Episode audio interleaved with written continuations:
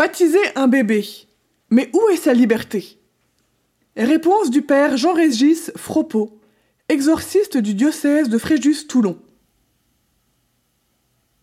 Ces nourrissons seront portés sur les bras et caressés sur les genoux.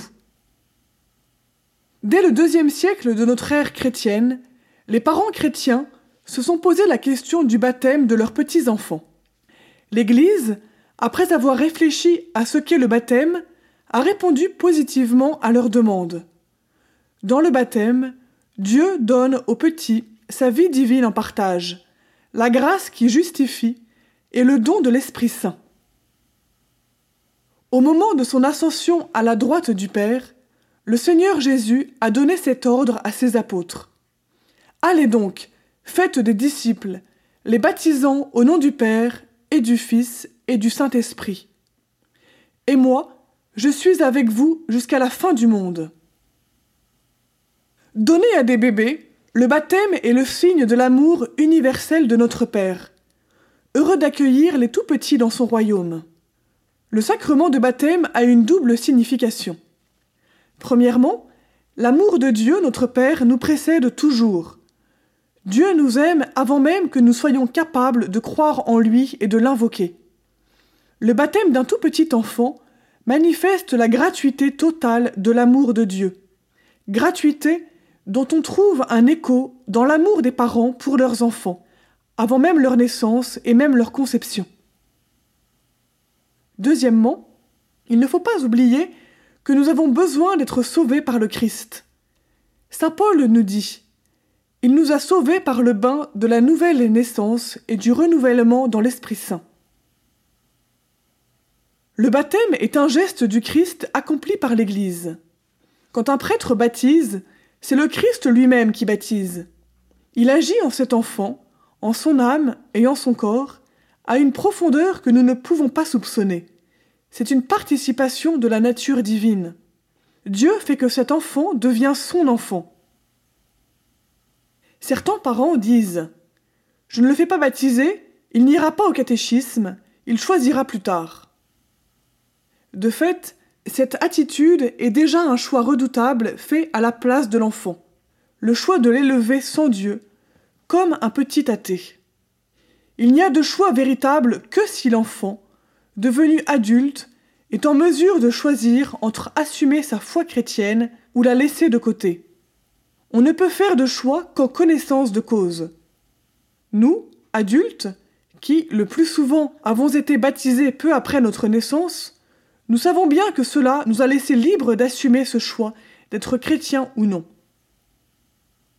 Faire baptiser son enfant, n'est-ce pas contraindre sa liberté?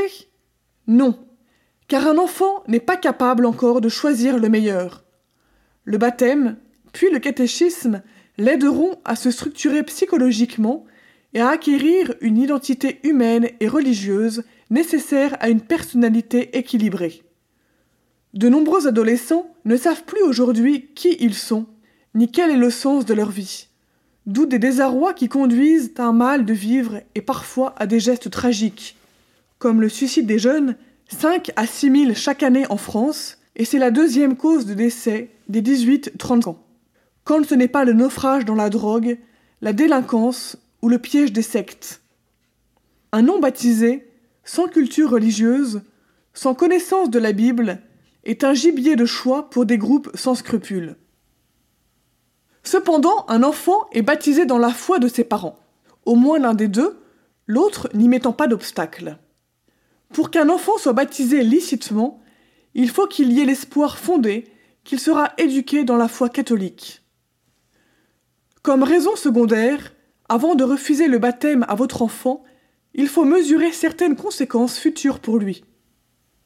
Premièrement, un non baptisé rencontrera des difficultés pour se marier religieusement s'il le désire.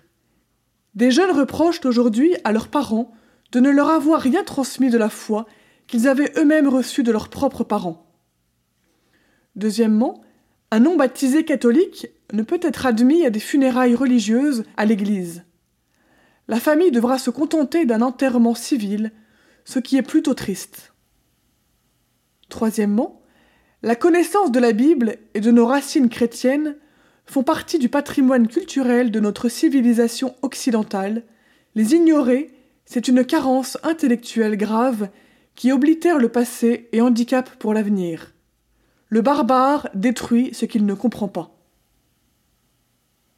Le calendrier universel admis par l'ensemble des nations aujourd'hui est basé sur la naissance de Jésus-Christ, centre du cosmos et de l'histoire. Voici un verset du livre du Deutéronome. Voici que je mets devant toi aujourd'hui le chemin de la vie et du bonheur, et le chemin de la mort et du malheur. Mais moi, le Seigneur, je t'en prie, choisis le chemin de la vie.